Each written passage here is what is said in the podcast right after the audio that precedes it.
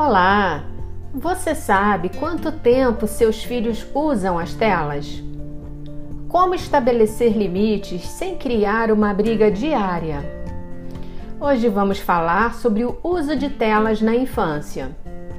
Mas antes, sejam muito bem-vindos ao APCcast, o podcast mais conectado aos pais e às pessoas interessadas em educação positiva.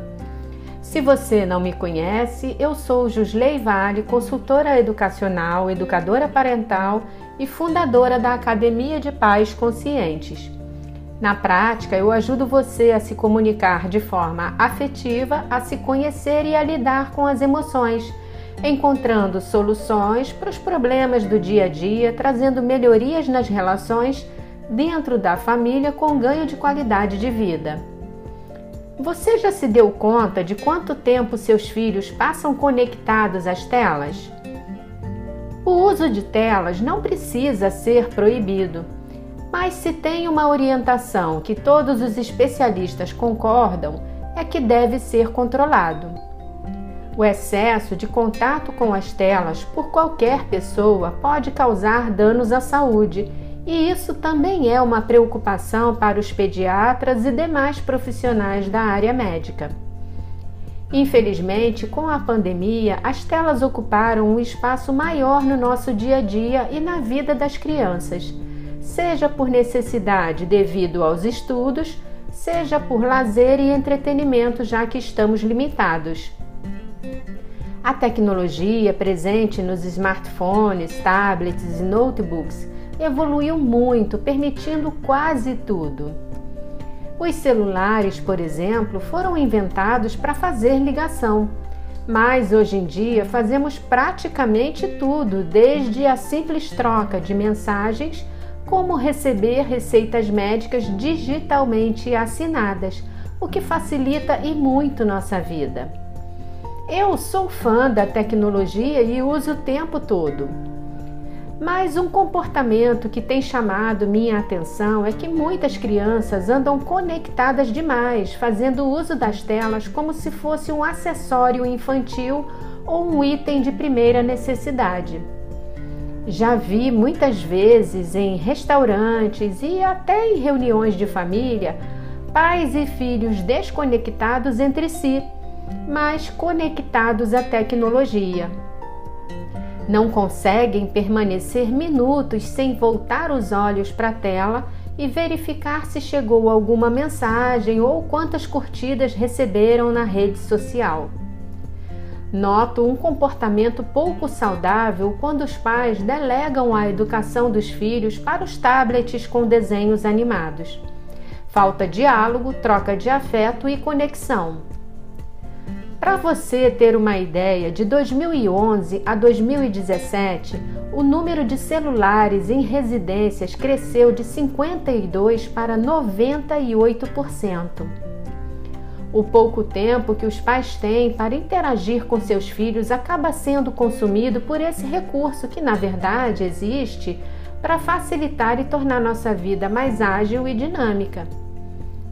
Como forma de compensar a ausência, muitos pais acabam investindo excessivamente em eletrônicos ou em outros bens de consumo e não percebem que a atenção dada aos seus filhos é o maior dos bens.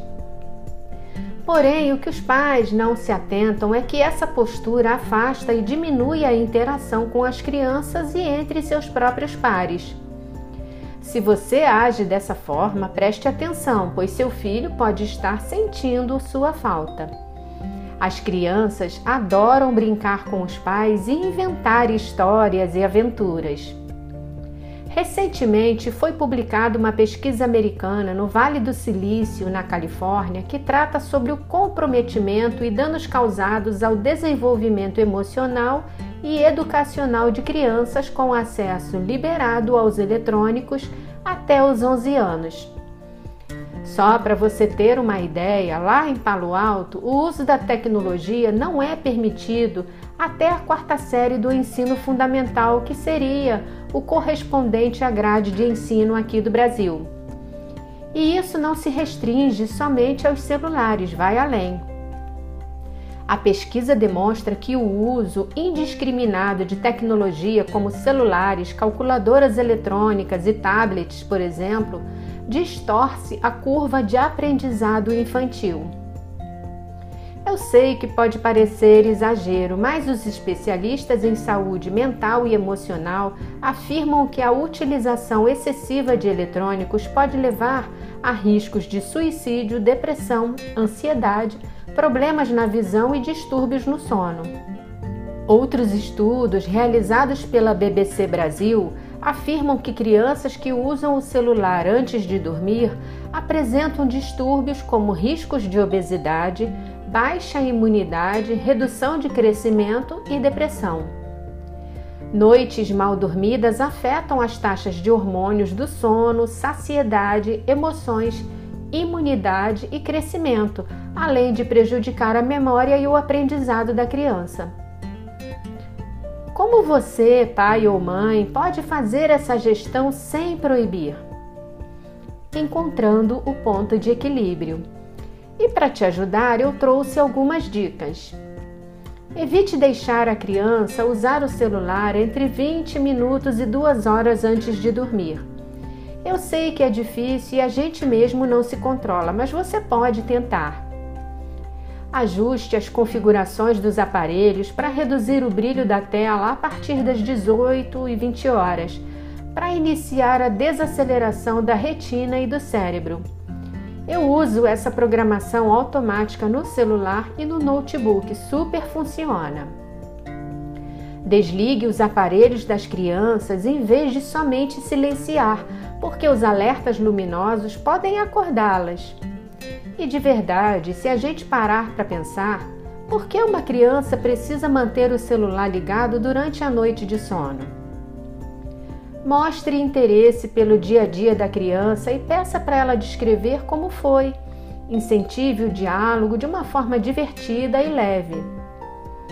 Organize programas ao ar livre, caminhadas, praias, trilhas leves, jogar bola, andar de bicicleta, patins.